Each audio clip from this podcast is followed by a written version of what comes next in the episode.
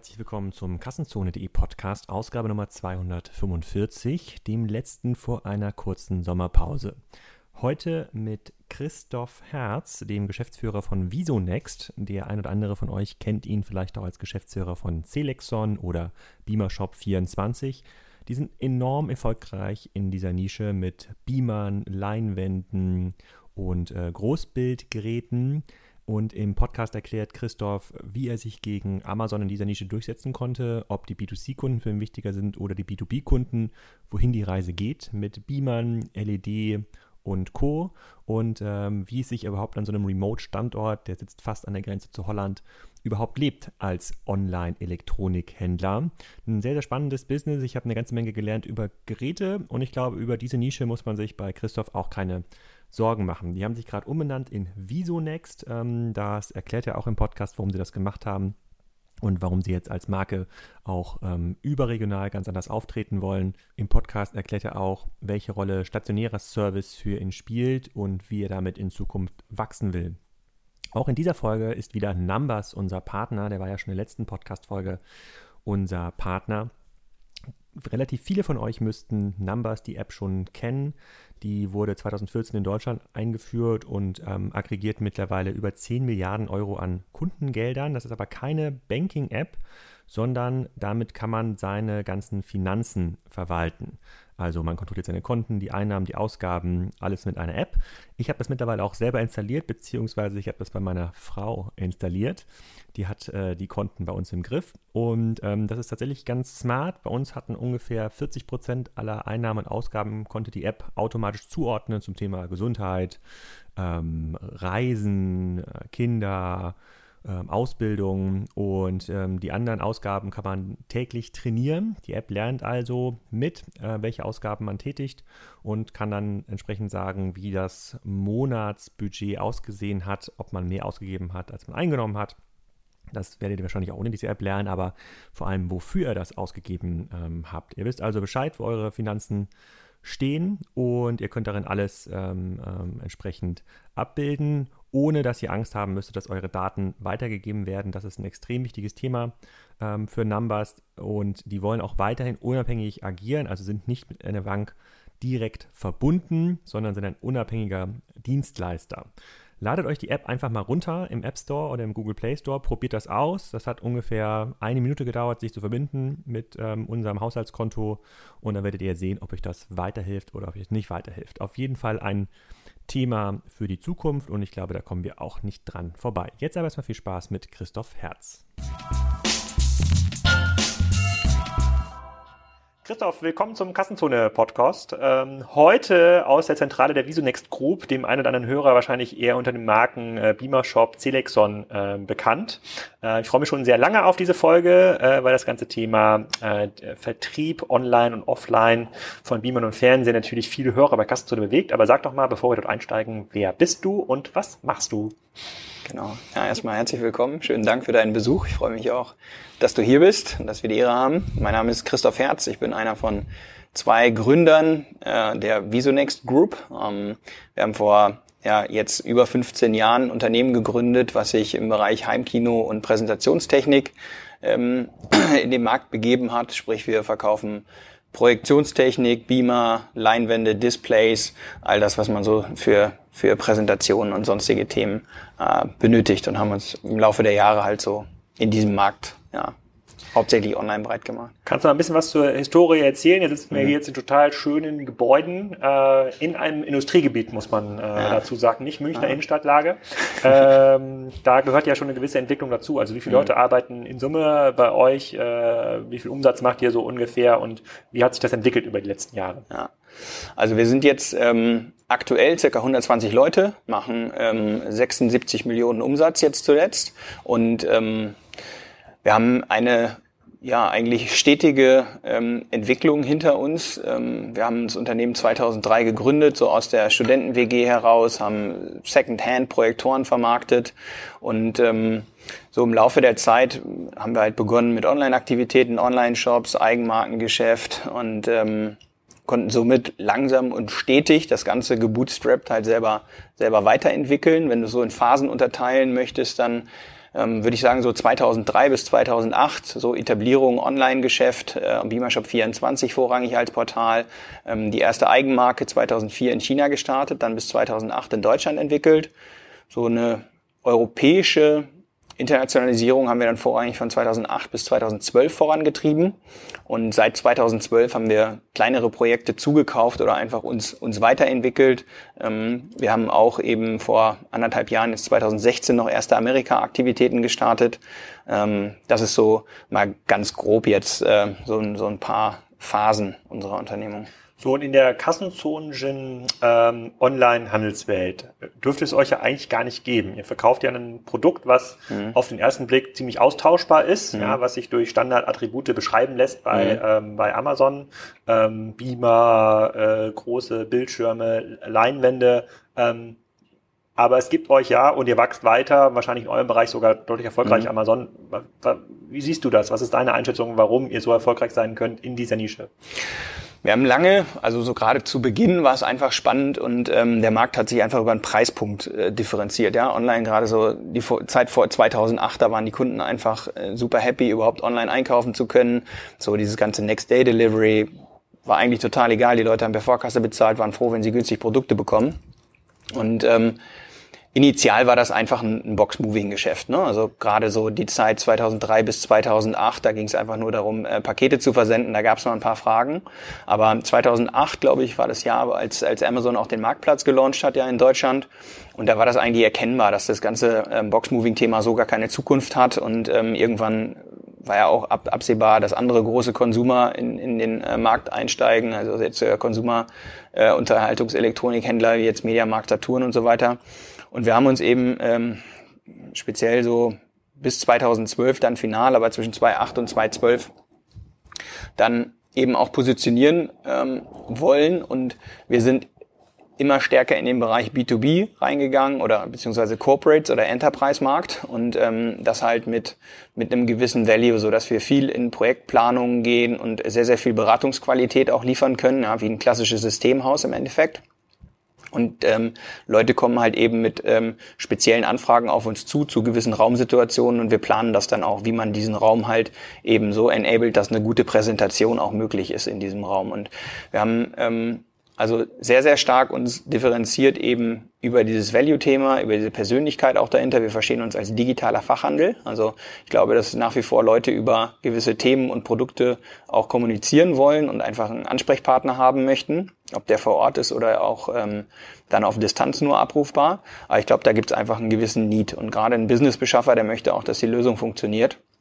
Und ähm, das ist vielleicht nicht so einfach, sich dann die Produkte einfach zusammenzuklicken. Und ähm, deshalb ist auch unser Online- Umsatz äh, transaktional bei unter 50 Prozent. Also wir haben wirklich sehr, sehr viele Leads, die wir generieren, um dann diese Planungen auch dann durchzuführen.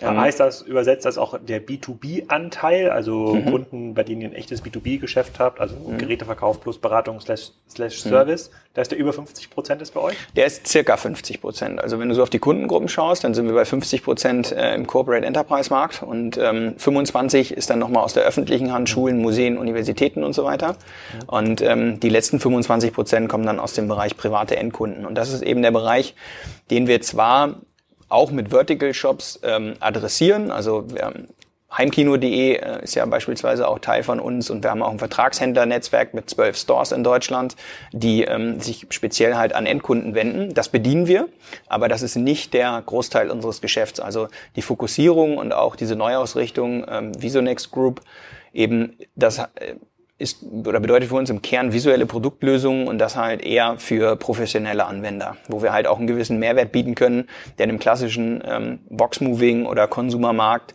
ähm, da ist eine Amazon im, am Ende immer effizienter. Ne? Und ähm, wir gucken ganz klar, wo haben wir Nischen und welche Geschäftsfelder können wir besetzen, wo wir halt eben über diesen Bedarf des Endkunden hinaus einfach nur irgendeine Kiste zu bestellen, ähm, halt dann auch einen gewissen Value für ihn haben. Und diese Fachhändler, die gehören euch oder sind Partner, Händler, die vor allem Produkte verkaufen, die sie über euch beziehen? Mhm. Also die gehören uns nicht, das sind Vertragshändler. Wir haben 2014 haben wir mal unseren Hauptwettbewerber übernommen. Das ist die Projektor AG in Köln, die betreiben Beamer Discount. Mhm. Und die hatten ähm, angeflanscht ein Franchise-System. Und dieses Franchise-System war aber nicht in Gänze Franchise-System und deswegen haben wir das dann ähm, im Zuge der Übernahme zu einem Vertragshändlernetzwerk umgebaut. Und das ist, wenn du so möchtest, ähm, etwas so ja, vielleicht so ein Einkaufsverbund oder auch eine Online-Marketing-Partnerschaft, so dass wir den Unternehmen halt, diesen stationären Händlern eben ähm, Leads abgeben, die wir online gewinnen, wo wir Leute halt eben in die in die Stores pushen von denen, ne? dass, ähm, dass die eine entsprechende Frequenz in ihren Läden haben. Und unser Nutzen ist, dass die Kunden gerade diese hochwertigen Produkte, ähm, ich sag mal so gerade diese Projektionsklasse zwei, drei, vier, 5.000 Euro ähm, Heimkino, hochwertige Projektoren, dass die Leute halt einfach auch eine stationäre Anlauf Anlauffläche haben und äh, jemanden, mit dem sie das Ganze nochmal etwas durchdenken können. Genau, bevor wir nochmal in die einzelnen Produkte mhm. einsteigen, kannst du noch mal ein bisschen was erzählen zu eurer Umbenennung. Die ist ja noch gar nicht so lange her. Ich glaube, März, April genau. mhm. war das der Fall. Und äh, CDX und Beamer Shop waren ja zumindest ja. für so meine Blase etablierte äh, Marken mhm. und auch ja. Begriffe so für mhm. eure Firma. Ähm, da fällt also so eine Umbenennung nicht ganz einfach. Kannst du da mal erzählen, ja. wie ist das eigentlich dazu gekommen und was sind deine Erfahrungen jetzt drei Monate später? Ja, ja vielleicht im, im Ursprung, warum... Ähm also wir haben 2003, 2004 ja Beamershop 24 gestartet. Wir waren damals nur mit .net unterwegs. Wir hatten einen Wettbewerber, der sogar noch .de benutzt ah. hat. Ähm, und das Ziel war ja, die Miete der WG äh, zu verdienen. Und äh, wir hatten gar nicht diese langfristige Perspektive. Haben uns dann aber sehr gut entwickelt, haben auch diesen DE, äh, diese DE-Bezeichnung irgendwann dem Wettbewerber mal abgekauft, damit wir zumindest die Domains haben. Was musst du dir da zahlen?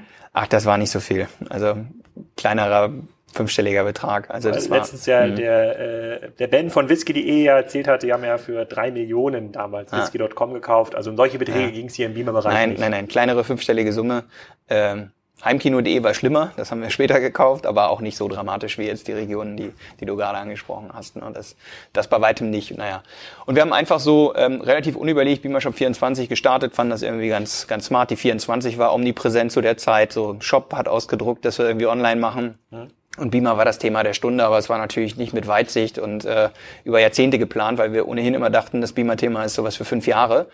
Ähm, das haben wir lange Zeit getan. Und naja, äh, 15 Jahre später, beziehungsweise die Überlegungen gingen natürlich schon eher los, haben wir uns aber gefragt, wie, wie gehen wir mit diesem Problem eigentlich zukünftig um? Ja? Ähm, in der Bezeichnung Beamer ist schon mal Technologieabhängigkeit. Shop 24 drückt nicht den Value aus, den wir eigentlich liefern können, weil viele auch nur implizieren, so du kannst halt eine Box schicken, aber nicht mehr. Und wie werden wir diesem Problem gerecht? Und in dem Zuge haben wir ähm, dann die neue Marke ähm, gelauncht oder kreiert, eben mit Visonext als neue europäische Vertriebsmarke, um Beamershop 24 dann auch auslaufen zu lassen. Ist aber nicht hundertprozentig äh, ja, trivial das Ganze. Wir haben fünf Länder relativ ad hoc im letzten Jahr umgestellt und haben da auch wirklich ähm, arge Probleme bekommen, was Traffic-Ströme angeht, Umsatzströme. Also im Ausland haben wir da stark gelitten.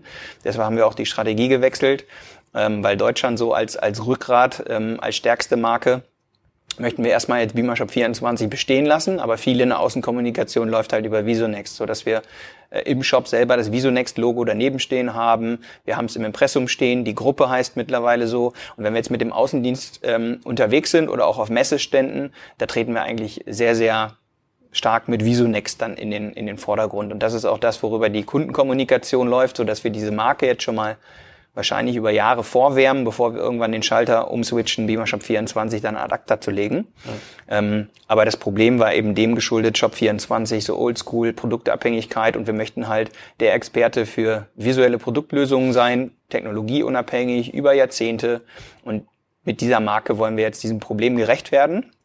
Wir hatten ähm, aber auch wie gesagt zur Gründung überhaupt nicht diese Perspektive, langfristig so unterwegs zu sein. Selexon ähm, sprachst du ja gerade auch an. Selexon hingegen ist eigentlich so der zweite Bereich unserer Gruppe und gibt's auch weiterhin. Selexon ist so die stärkste Marke. Wir sind äh, Marktführer für Leinwände in Deutschland mit äh, der Marke Selexon. Es gibt über 700 Produkte Halterungssysteme, immer irgendwie Equipment-Themen. Äh, das ist sehr gesetzt, da sind wir in total vielen Vertriebskanälen unterwegs und die wird auch so bestehen bleiben. Aber es ist halt ähm, unsere Herstellermarke, die wir dann über eigene Kanäle vertreiben, aber auch über den Handel verkaufen. Ne? Also es gibt es, wie gesagt, in, in vielen Kanälen und wird auch so bestehen bleiben.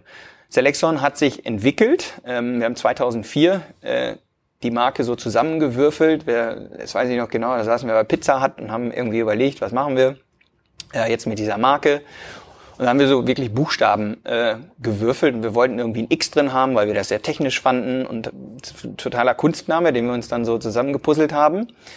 Auch noch mit dem Hintergrund, dass wir damals äh, geflirtet haben mit dem Fahrradgeschäft. Wir wollten gerne ins Fahrradgeschäft einsteigen und dann wollten wir eine Marke, die halt so unabhängig ist, dass wir sagen können, wir können es auf mehrere technische angehauchte Produkte halt auch aufbringen. Ja. Deswegen, wir waren äh, zu der Zeit noch nicht so richtig entschieden, wohin geht das und äh, haben gedacht, Beamer kann man eine Zeit machen. Mit Selexon brauchen wir aber eine unabhängigere Marke. Hat sich dann aber sehr schnell herausgestellt, dass es viel klüger ist, ähm, sehr fokussiert zu arbeiten und ähm, die Marke ist gut gestartet und wir sind dann sehr fokussiert eben auch als Gesamtunternehmen weitergegangen, haben halt keine Experimente links und rechts in andere Produktkategorien unternommen und ähm, sind dadurch ja auch am Ende, denke ich, durch diese, diesen starken ähm, Ressourcenfokus, den wir hatten, dann auch Category Leader eben geworden für unseren Bereich. Ähm, also im Bereich Selexon waren wir etwas weitsichtiger, ähm, aber mit einem anderen Hintergrund. Das ist aber sozusagen problemlos. Beamershop 24 war Fluch und Segen. Ne? Also ich glaube, das hat uns lange Zeit äh, getragen. Ich bin mir nicht sicher, ob das einen ähnlichen Verlauf genommen hätte, wäre die Bezeichnung Visonext gewesen, damals schon. Also ich glaube sicher, dass uns das Auftrieb ähm, auch mitgebracht hätte. Aber ähm, so irgendwie haben wir uns natürlich als Firmengruppe oder mit allen Aktivitäten auch insoweit emanzipiert, dass es nicht mehr so richtig passt äh, zu dem, was man eigentlich tut oder das, was man auch äh, in Zukunft tun möchte. Okay, das heißt und aber, dass Leute, die heute noch über so einen mhm. Relaunch nachdenken und sagen, sie haben jetzt irgendwie eine Marke, die vielleicht ähm, ursprünglich aus so einer Nische stammt, die jetzt aber gar nicht mehr passt. Da gibt es ja verschiedenste mhm. in Deutschland. So Notebooks billiger war mal so ein Beispiel, was immer viel ja. diskutiert wurde und ja. viele andere. Ähm, die sollten dich auf jeden Fall einmal vorher kontaktieren, weil ihr habt jetzt wahrscheinlich so alle SEO, SEA Relaunch Probleme ähm, einmal durch. Trotz allerbester Vorbereitung äh, findet man immer noch Sachen, die äh, schwer zu erklären sind. Ja, was das angeht, ähm, haben wir definitiv viel zu erzählen. Das ist schon äh, wirklich interessant und wir, wir sind auch davon ausgegangen, dass wir es perfekt beherrschen. Wir haben ähm, gute gutes SEO-Know-how in-house. Wir haben uns eine blutige Nase geholt bei einer Umstellung damals von Beamershop 24 net auf DE ähm, auch im Zuge von einem äh, gesamten Technologie-Relaunch oder einem Shop-Technologiewechsel ähm, und dachten, dass wir schon, schon viel erlebt haben ähm, und sind total souverän auf, dieses, auf diesen Marken-Relaunch zugegangen.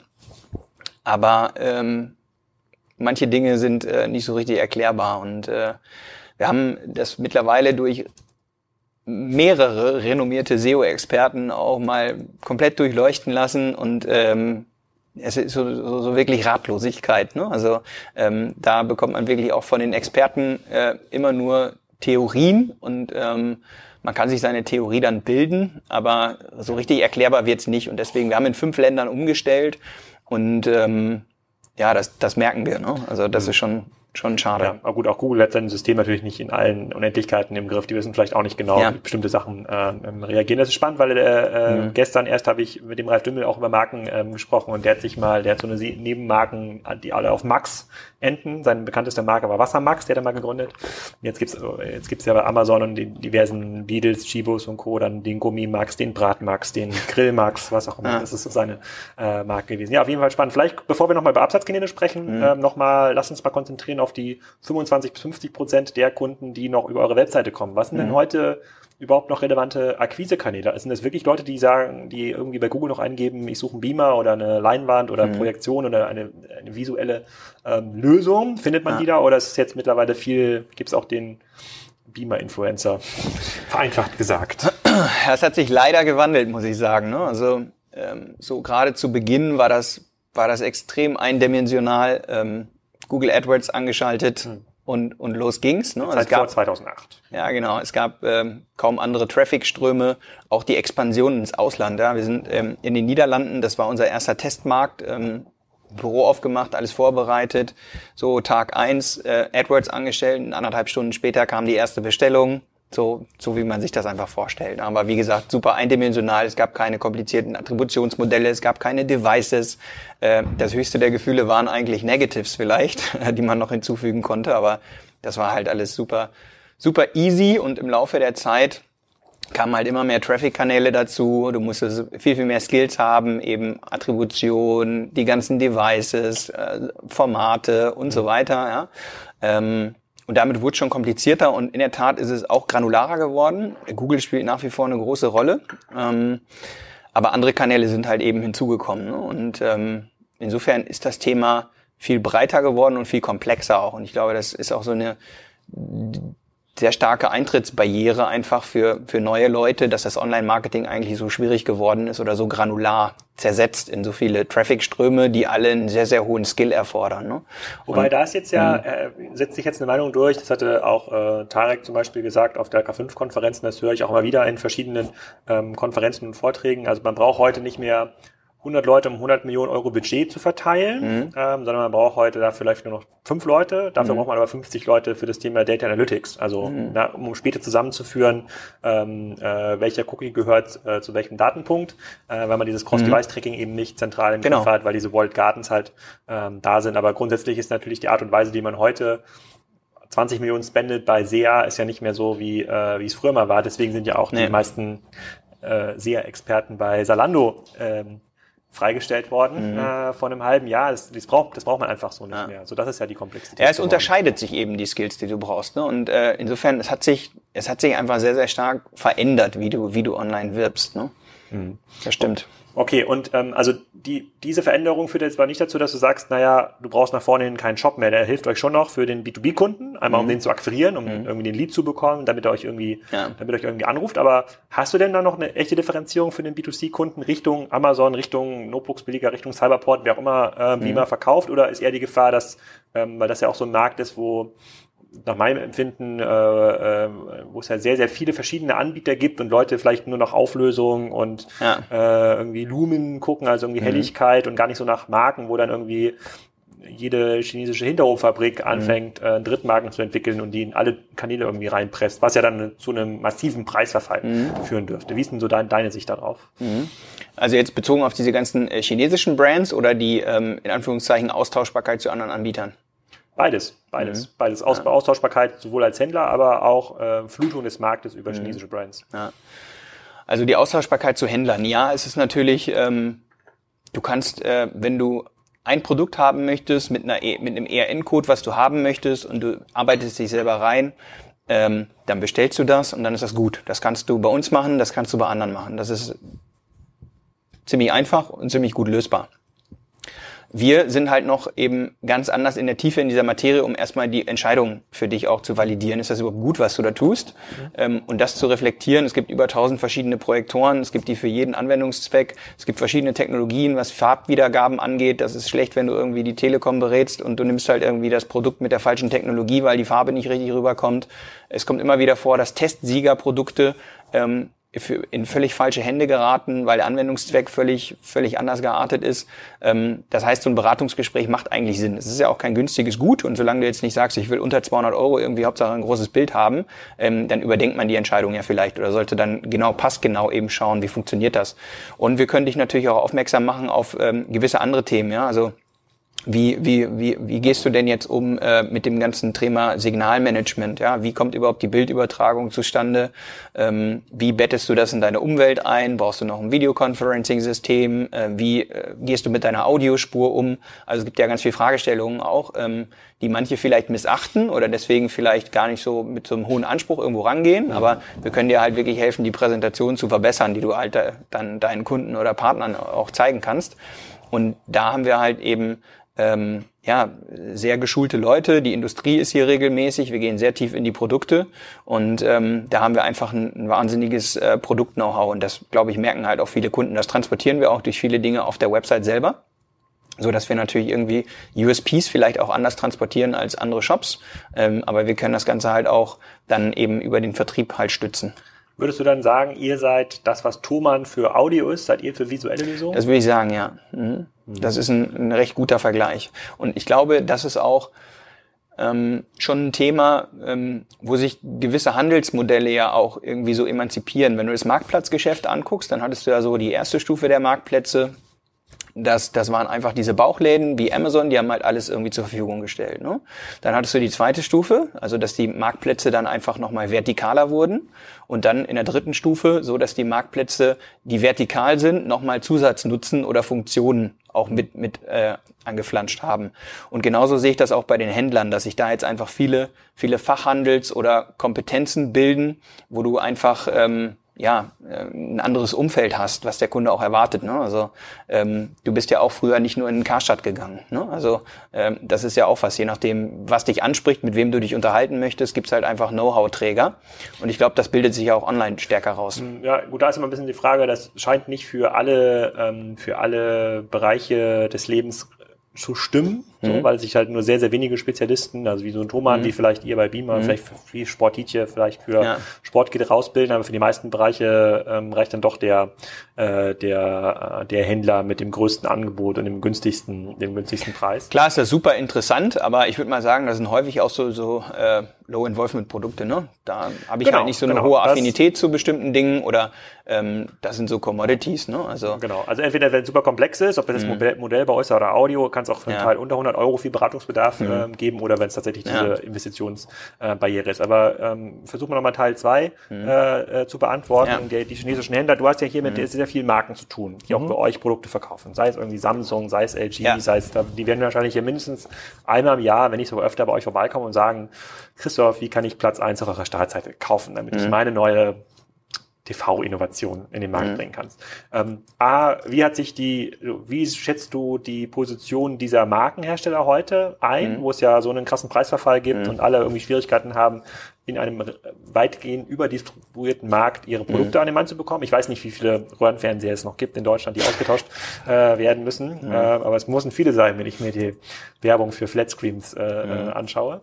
Äh, und B, äh, parallel dazu, gleicher Frage, Korridor, ähm, welche Entwicklung machen dann diese chinesischen Marken, die dann mit in Anführungsstrichen günstigen ähm, äh, ähm, Low-Budget-Produkten in den Markt drängen? Mhm. Also ähm, als erstes, wir verkaufen keine Werbeflächen. Also wir sind, äh, wir sind kein Anbieter, wo du die Startseite kaufen kannst, sondern es gehört natürlich irgendwie viel zu einer Partnerschaft auch auf der Supply-Seite. Ne? Also ähm, da spielt ganz viel mit rein. Und wenn du jetzt als neue Marke zu uns ankommst oder auch als besondere Marke und du willst was platzieren, was uns nicht passt, wo uns der Partner nicht passt oder sonstiges, da kann man keinen Startplatz kaufen. Wir sind kein Unternehmen, was Werbeplätze verkauft, sondern wir wollen halt gute Produkte für die Kunden, gute Lösungen, die auch nachhaltig funktionieren. Insofern, mhm. das machen wir gar nicht. Ähm, welche Hersteller funktionieren überhaupt gut? Das kann man ja, also du hast ja, wenn du diese, diese Auftragssituation oder diese Auftragsfertiger-Situation anguckst, es gibt eben Hersteller, die labeln nur und es gibt halt Hersteller, die haben halt ein wahnsinnig hohes, äh, wahnsinnig hohen äh, Patentanteil in den Produkten. Und meist sind es die Hersteller, die eben ähm, mit Patenten oder besonderen Technologien kommen, die selbst entwickeln, die dann auch echte USPs haben. Und bei uns sind die stärksten Marken tatsächlich die, die eher USPs haben die selber entwickeln und es sind weniger die, die traden. Das sind auch große Marken, die natürlich nur traden, aber die keine Werke haben, die extrem starke Marken haben. Aber ähm, du merkst schon, dass die Sachen, die, die halt einfach eine gewisse Technologie innehaben, die, die auf Patenten beruhen und so weiter, dass die halt signifikant besser laufen. Deswegen glaube ich, einmal gibt's halt einen Markt mit sehr qualitativen Ansprüchen, wo du USPs halt argumentieren kannst, die der Kunden auch als Nutzen hat. Und dann gibt's natürlich auch einen großen Teil, der sehr preisgetrieben einkauft, dem ist das völlig egal. Da geht's dann einfach um MeToo-Produkte. So, und MeToo kann ja sogar sein, dass du sogar noch eine Marke draufkleben hast, aber du kriegst auch in diesem MeToo-Markt ähm, Produkte mit, mit guten Marken, mit schlechten Marken. Dann gibt's nochmal den Bereich ähm, dieser, dieser ganzen, ähm, dieser ganzen China-Brands, die auf Amazon dann unterwegs sind. Ähm, ja, und das, das nehmen wir ehrlich gesagt überhaupt gar nicht ernst, weil die Produkte, ähm, du bekommst für 69 Euro das versprochen, äh, was du ab 5000 Euro bekommst. Ne? Also das ist einfach aus meiner Sicht häufig Nepp, was da betrieben wird und ähm, man kann die Produkte gar nicht so richtig ernst nehmen. Mhm. Insofern finde ich, gibt es da ein sehr, sehr starkes Qualitätsgefälle und äh, da sehen wir uns eben auch in, in der äh, Situation, dass wir eben sehr kuratiert gucken müssen, was man überhaupt für Produkte auch auf den Kunden loslassen kann. Ne? Also ähm, wir kennen die ganzen Chinesen und wir haben auch schon für verschiedene Märkte ähm, auch, auch selber gebrandet ähm, für gewisse Anforderungen. Ähm, aber das, das ist zum Teil, ist das kein Produkt, was man rechtfertigen kann. Ne? Ja, okay, aber wie würdest du, angenommen, du bist jetzt der, der, der CEO oder Europachef mhm. von LG mhm. ähm, und müsstest jetzt versuchen, und die müssen ja auch irgendwie, ich weiß nicht, was Europa in LG in Europa macht, eine Milliarde, zwei Milliarden, I don't know, mhm.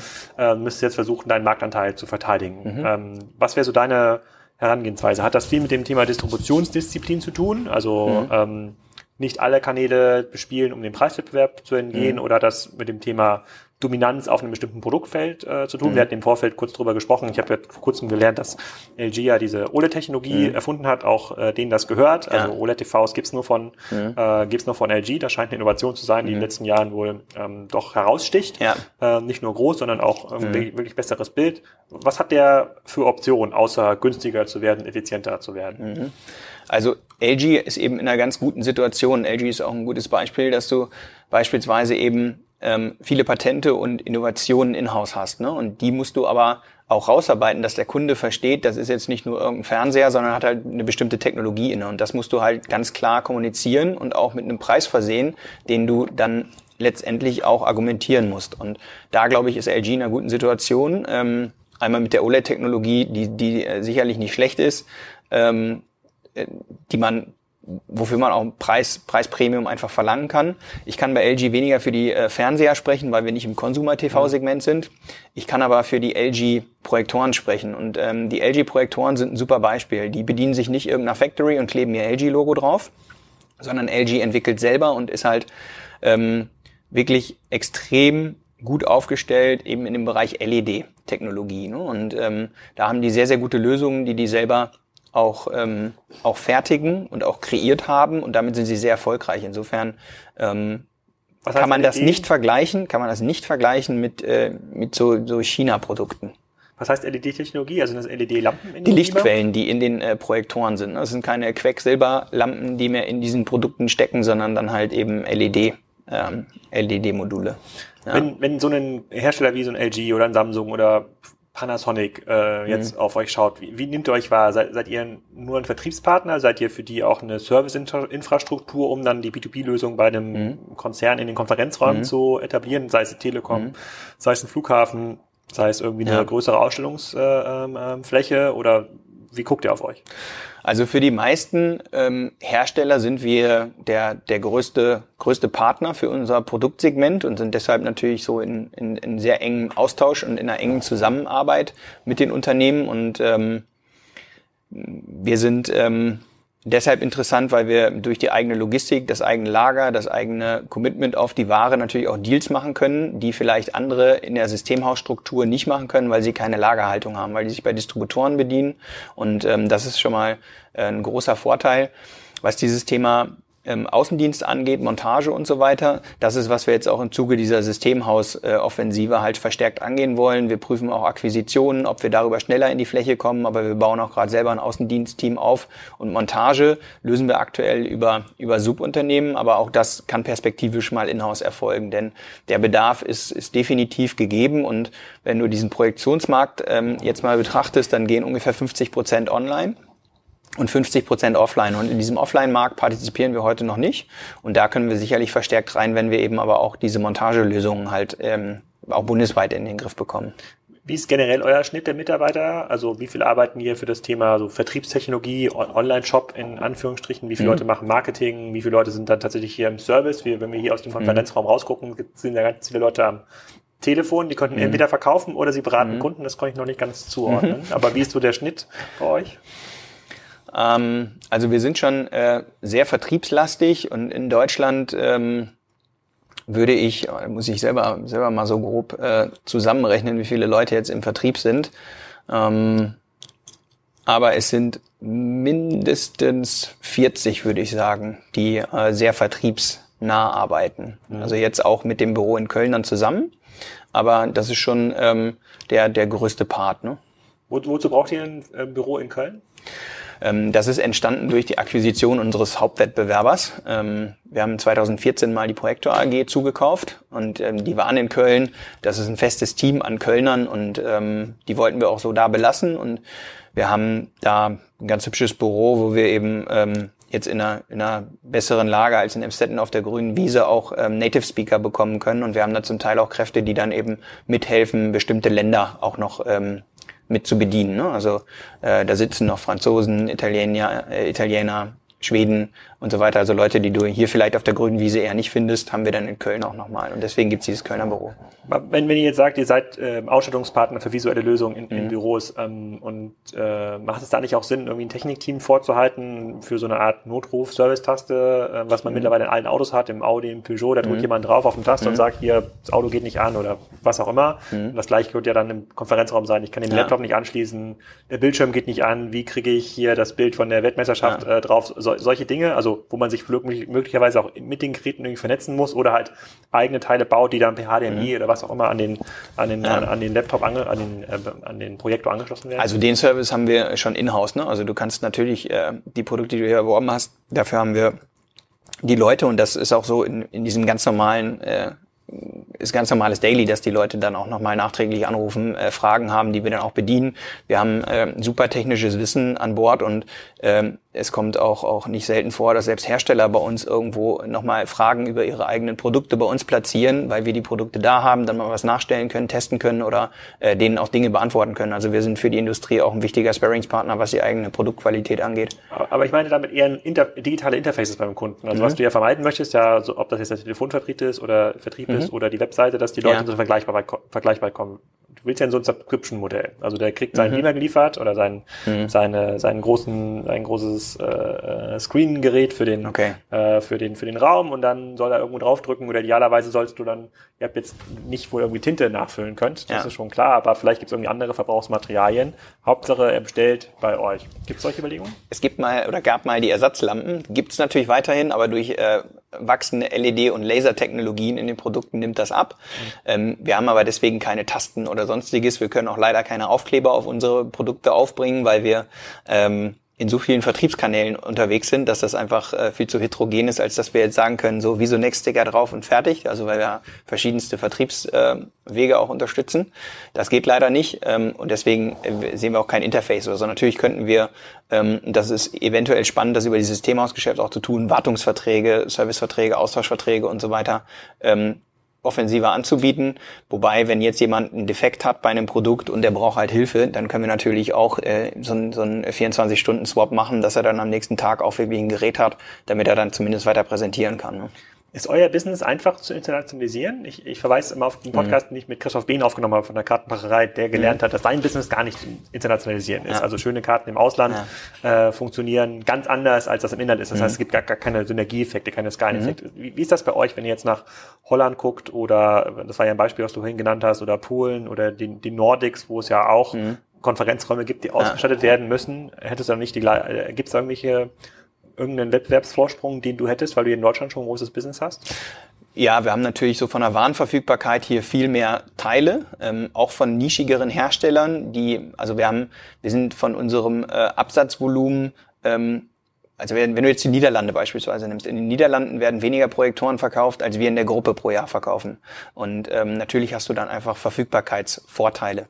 Ähm, wir haben aber auch Nachteile. Und zwar ist es so, dass wir mit den Projektoren natürlich konnten wir super durch Europa schippen und bis Süditalien runter jedes HDMI-Kabel schicken.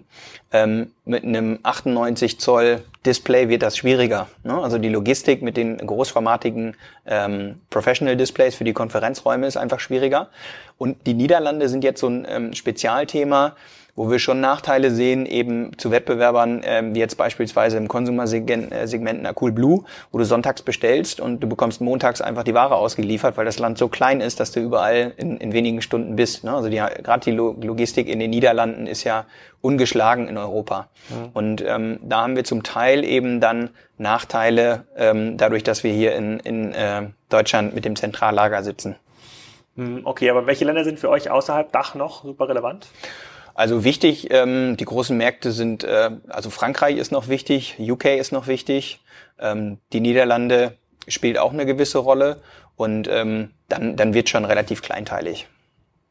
Wenn du jetzt nach vorne guckst, was das Thema Wachstum angeht, du hast mhm. ja gesagt, dass diese Umstellung zum äh, digitalen Fachhandel, Systemhaus, mhm. das war für euch jetzt mal schon, äh, schon ein großer Schritt. Ist es auch ja. das, was du sagst, da geht die Reise hin oder gibt es andere digitale mhm. Vertriebskanäle als insbesondere Plattformstrategien, wo du sagst, ja, ich finde jetzt schon noch diverse Produktnischen, wo ich mir zutraue, ähm, ob es jetzt eine chinesische Factory ist oder mit ja. einer Eigenentwicklung, Produkte in Amazon, in Otto mhm. oder andere Marktplätze zu pushen? Mhm. Also ich glaube, was die Vertriebskanäle angeht, sind wir, sind wir extrem äh, gut etabliert in, in allen Bereichen.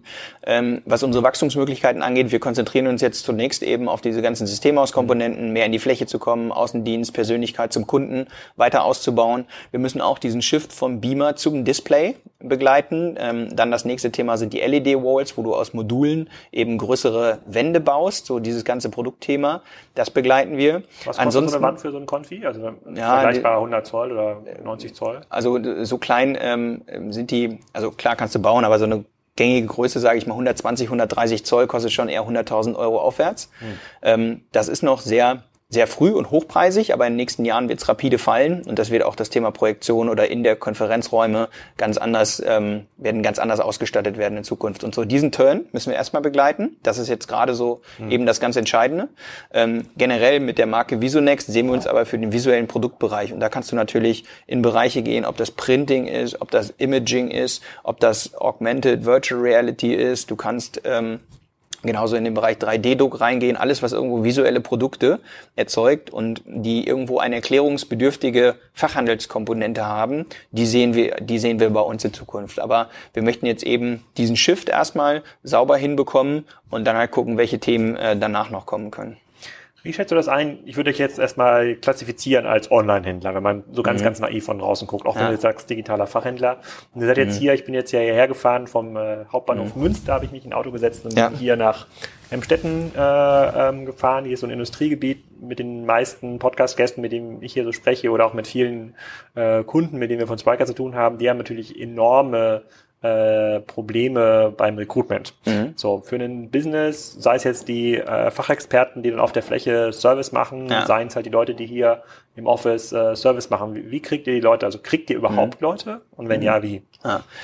Also man muss dazu sagen, wir sitzen zwar auf der grünen Wiese, aber das Münsterland ist eine extrem, ähm, ja, extrem gesettelte Region, der sehr gut geht, Infrastruktur, eher, eher Infrastruktur stark ist. Also es gibt wahnsinnig viele äh, Hidden Champions so in dieser Region. Wir haben mit Münster eine super starke, ähm, super starke Universität einfach in der Nähe. Das heißt, viele Leute kommen auch aus Münster und du kriegst schon viele, ähm, viele Leute und ähm, wir haben uns in der Region auch wirklich so als einer der digitalen ähm, Unternehmen auch ja, sind wir, sind wir sehr sichtbar und dadurch haben wir auch entsprechenden Zulauf einfach von Leuten, die E-Commerce machen möchten, die irgendwie an digitalen Themen interessiert sind. Deswegen haben wir ehrlich gesagt da nicht so große Probleme. Wir hatten mal größere Probleme im Bereich ähm, ähm, Developer, also Programmierer herzubekommen, ist schon schwierig, aber meist sind das Leute, die hier aus der Region kommen, in der Region bleiben wollen und wir haben jetzt eine gute Mannschaft zusammen.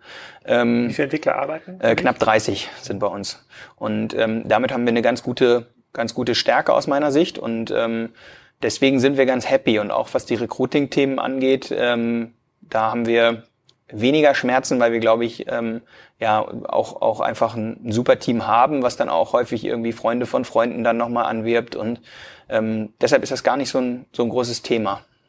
Müsst ihr hier auch die Gehälter zahlen, die man mittlerweile in Köln, Hamburg und Berlin zahlen muss, oder kommt man ja auch etwas günstiger davon? Also wenn du ähm, die ganz großen Städte Frankfurt, München und so weiter nimmst, dann ist natürlich Gehälter spiegeln auch immer Mieten und Immobilienpreise und so weiter wieder.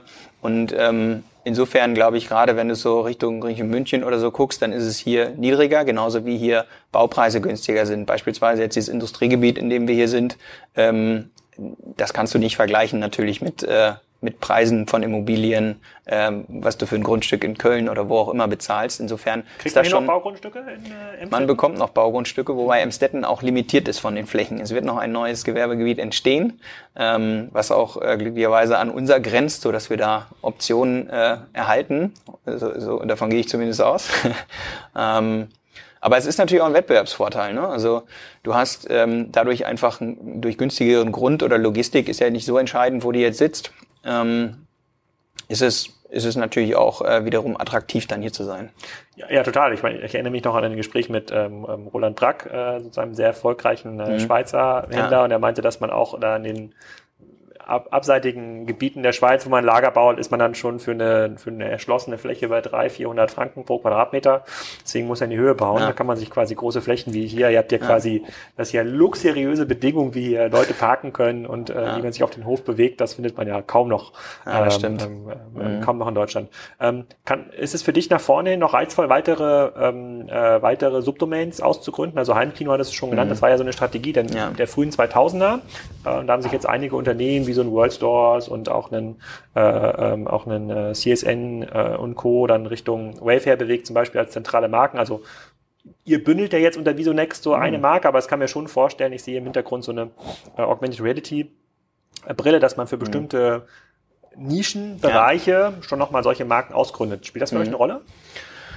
Also mit, ähm, wenn man jetzt auf unsere Gruppe schaut, dann haben wir drei eigene Marken, unter denen wir Produkte produzieren.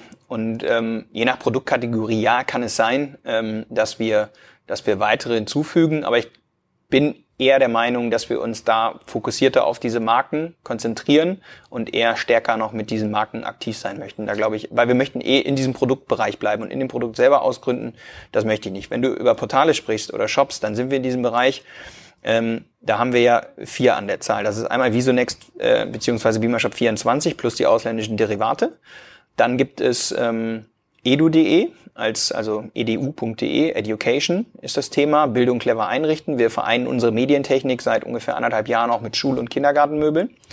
Das ist eins. Dann gibt's heimkino.de äh, .de und eben Beamer Discount. Und dass wir noch mehr Portale aufbauen, das kann ich mir ehrlich gesagt nicht vorstellen. Wir wollen in diesem visuellen Kontext bleiben und die Kernmarken, auf die wir setzen, sind ganz klar ähm, Selexon und Visonext. Das sind die beiden die beiden größten, gewichtigsten und die wollen wir weiter stärken und auch europäisch ausbauen. Ähm, wir haben interessante Verticals mit edu.de, ja, also gerade dieses Thema Education ist super interessant. Der, der ganze Markt äh, digitalisiert sich da weiterhin und ähm, es ist ein sehr tradierter Markt. Da ähm, entwickeln wir uns ganz, ganz hervorragend. Und so haben wir schon interessante Verticals, aber aber so diese Ressource soll eigentlich in die großen Projekte wandern. Und wir haben sehr viel experimentiert in der Vergangenheit und haben ja auch mit, äh, mit vier verschiedenen Online-Portalen, die sich an Endverbraucher richten, schon eine Anzahl und ähm, da bin ich nicht unbedingt daran interessiert, äh, weitere aufzubauen, weil das ganze Setup ist natürlich schon immer sehr, sehr hoch für Projekte. Das stimmt. Ich wollte mal fragen, wie, wie ihr da mhm. mittlerweile eure Sicht darauf ist. Dann vielleicht noch eine letzte Frage zum Thema Absatzstrategie. Die mhm. Marken, die ihr selber produziert, verkauft ihr die auch bei Amazon?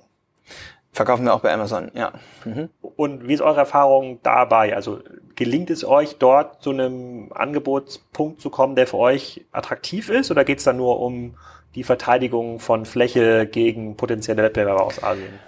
Ähm, ja, wir machen das mit einer Strategie, dass wir das geteilt angehen. Also einmal haben wir unsere äh, gesettelte Marke Selexon, die ähm, die bieten wir da an, die ist da mhm. verfügbar. Aber wir haben äh, zunehmend beobachtet in den vergangenen Jahren, dass immer wieder versucht haben, äh, Chinesen irgendwelche Low-Budget-Produkte halt da zu platzieren. Mhm. Und aus dem Grund haben wir auch eine, ähm, eine, eine Low-Budget-Marke kreiert, die wir eben bei Amazon platzieren, um halt diesen Chinesen halt so ein bisschen das Tor zuzumachen und diese Mengen halt selber in den Markt zu geben. Ja, das waren, sind Produkte, die sind ursprünglich mal ähm, für den indischen Tendermarkt äh, entworfen worden, also volumige Entwicklungsländer.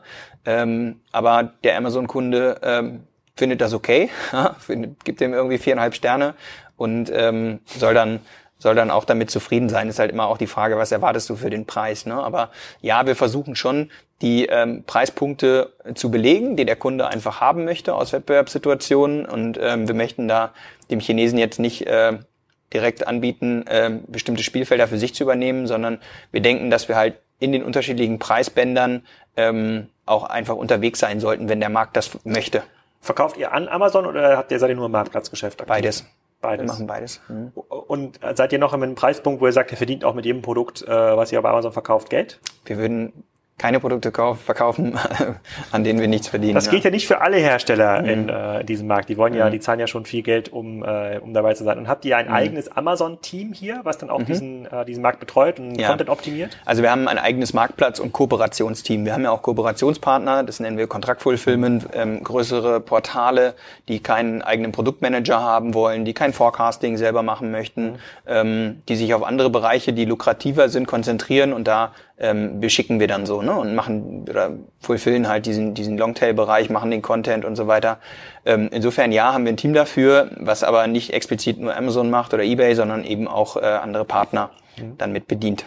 Wenn du jetzt noch, jetzt hören ja tausende Menschen hier zu diesem Podcast, äh, alle von denen sitzen wahrscheinlich ein Fernseher. Es gibt ja auch so einen Trend zum ah. äh, No-Fernsehhaushalt. Ich weiß nicht ah. genau, wer das vorantreibt, aber sicherlich, nicht ihr. Hm. Wenn du jetzt Wünsch dir was spielen könntest und noch einen Wunsch hättest an die vielen Zuhörer, was wäre das?